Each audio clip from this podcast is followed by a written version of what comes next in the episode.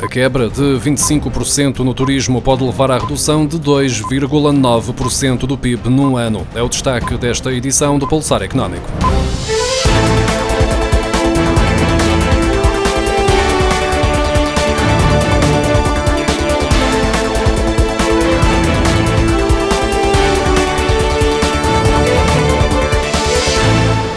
Quebra de 25% do turismo em Portugal poderá levar a uma redução de 2,9% do PIB anual. Os cálculos são do Instituto Nacional de Estatística e representam um exercício para se perceber a dimensão potencial do impacto da pandemia na economia portuguesa.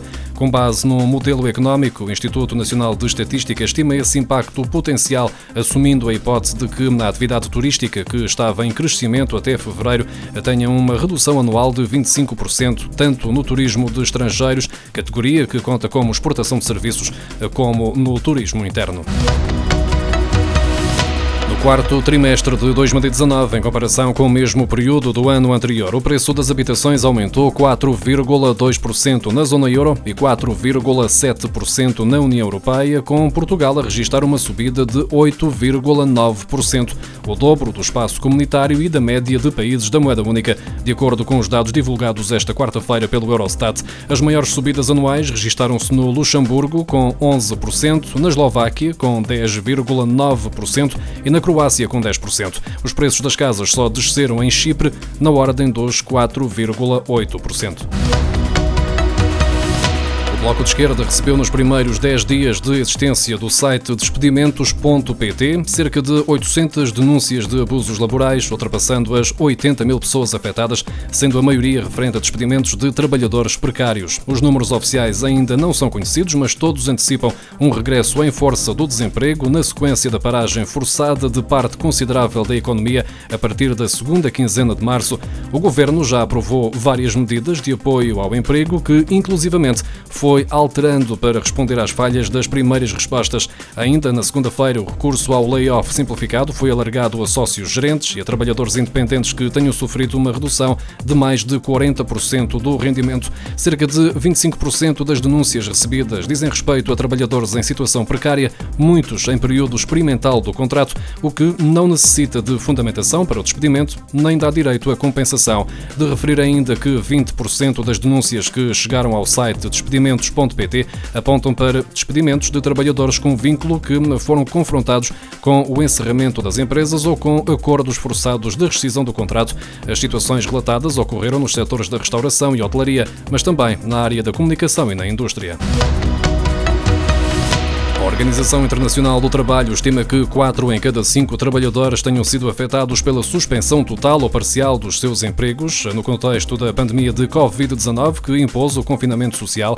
O mais recente relatório da OIT sobre as repercussões da epidemia no emprego, divulgado esta quarta-feira, prevê igualmente que 6,7% das horas de trabalho desapareçam já no segundo trimestre de 2020 em todo o mundo. Essas horas equivalem a 195 milhões de trabalhadores a tempo inteiro dos 3.300 milhões contabilizados em todo o mundo. A OIT identifica ainda os setores de atividade mais expostos ao risco, desde logo o alojamento e restauração, seguido pela manufatura, comércio e atividades comerciais e administrativas. Mais de 75% dos hotéis e restaurantes estão fechados por causa do estado de emergência e mais de metade vai mesmo avançar para o regime de layoff simplificado. É a conclusão de um inquérito da Associação de Hotelaria e Restauração a 2 mil empresas. A Aresp pede agora ao governo medidas urgentes para apoiar o setor. A informação estatística tem muitas vezes um atraso substancial em relação à realidade e, por essa razão, o Instituto Nacional de Estatística decidiu, juntamente com o Banco de Portugal, tomar o pulso à economia de forma mais rápida. Vai lançar inquéritos semanais às empresas para perceber de que forma os negócios estão a ser afetados.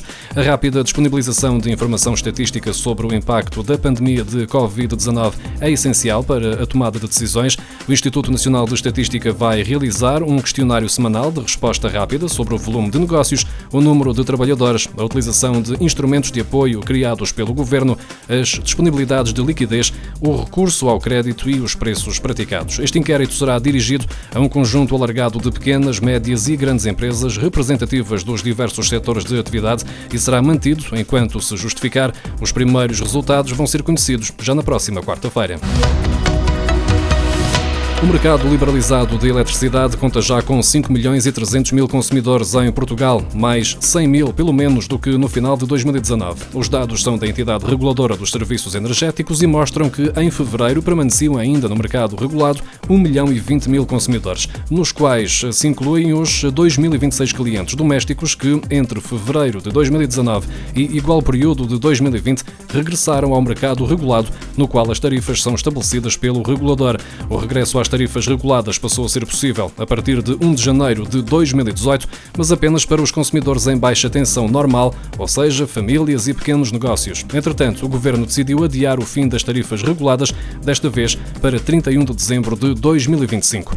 A questão é saber se compensa manter ou regressar ao mercado regulado. A resposta varia consoante o perfil de consumo e as propostas dos comercializadores do mercado liberalizado no site da entidade reguladora dos serviços energéticos e também também no portal da DECO encontra simuladores onde poderá perceber qual é a melhor solução para o seu caso.